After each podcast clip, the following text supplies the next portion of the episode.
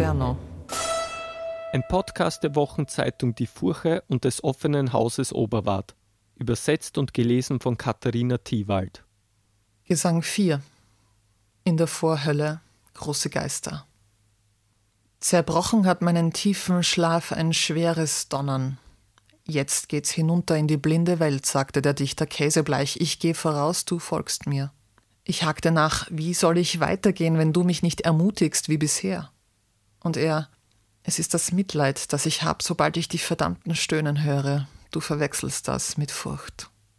So ging er los, so ließ er mich den ersten Kreis betreten. Hier gab's ein Seufzen, das die Luft der Ewigkeit zum Schwingen brachte. Es kam von einer gar nicht kleinen Schar von Kindern, Frauen, Männern. Vergil erklärte, mit Sünden haben diese Seelen nichts zu tun. Sie haben sich vielmehr verdient gemacht, was allerdings nicht reicht. Sie haben Gott nicht zur Genüge angebetet, weil sie vor Christus auf der Erde waren. Dazu gehöre auch ich. Mir brach das Herz, als ich ihn reden hörte, weil ich eine ganze Reihe wirklich großer sah. Vergil erzählte, ich war in diesem Land noch Neuling, als ein Mächtiger vorbeikam mit einem Siegeszeichen, um eine Handvoll Seelen abzuholen.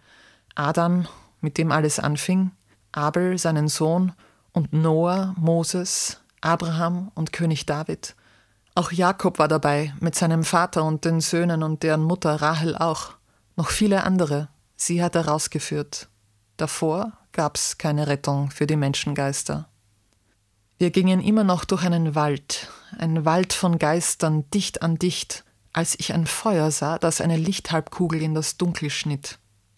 Ich hörte schon, wie eine Stimme sagte Begrüßt den wunderbaren Dichter. Sein Schatten, der auf Reisen war, ist wieder da. Vier Schatten sah ich auf uns zukommen. Vergil raunte mir zu. Der wie ein König vor den anderen hergeht, ist Homer, der beste aller Dichter, Ihm nach folgt der Satiriker Horaz, der dritte ist Ovid, dahinter kommt Lucan. Die Obersten sah ich versammelt, geführt vom Besten ihrer Kunst, Homer, den man den Adler nennen könnt, wenn dichter Vögel wären. Nachdem Vergil ihnen im Flüsterton berichtet hatte, wandten sie sich zu mir um mit einem Winken und mein Meister musste lächeln. Tatsächlich nahmen sie mich mehr der Ehre noch in ihre Runde auf, so dass ich Sechster war. Auf diese Art geadelt ging ich mit in Richtung Licht. Was wir besprachen unterwegs, möchte ich für mich behalten. Das noble Schloss, zu dem wir kamen, stand hinter sieben hohen Mauern. Durch sieben Tore gelangten wir zu einer Wiese voll mit frischem Grün.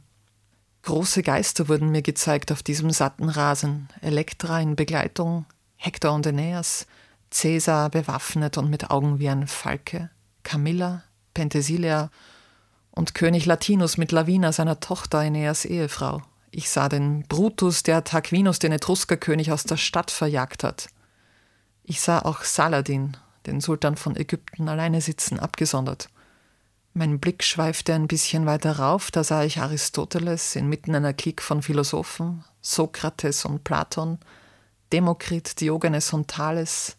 Orpheus sah ich, Cicero und Seneca, der auch an Neros Hof noch von Moral gesprochen hat. Den Mathematiker Euklides sah ich und den Astronomen Ptolemäus, Hippokrates und Avicenna geniale Ärzte.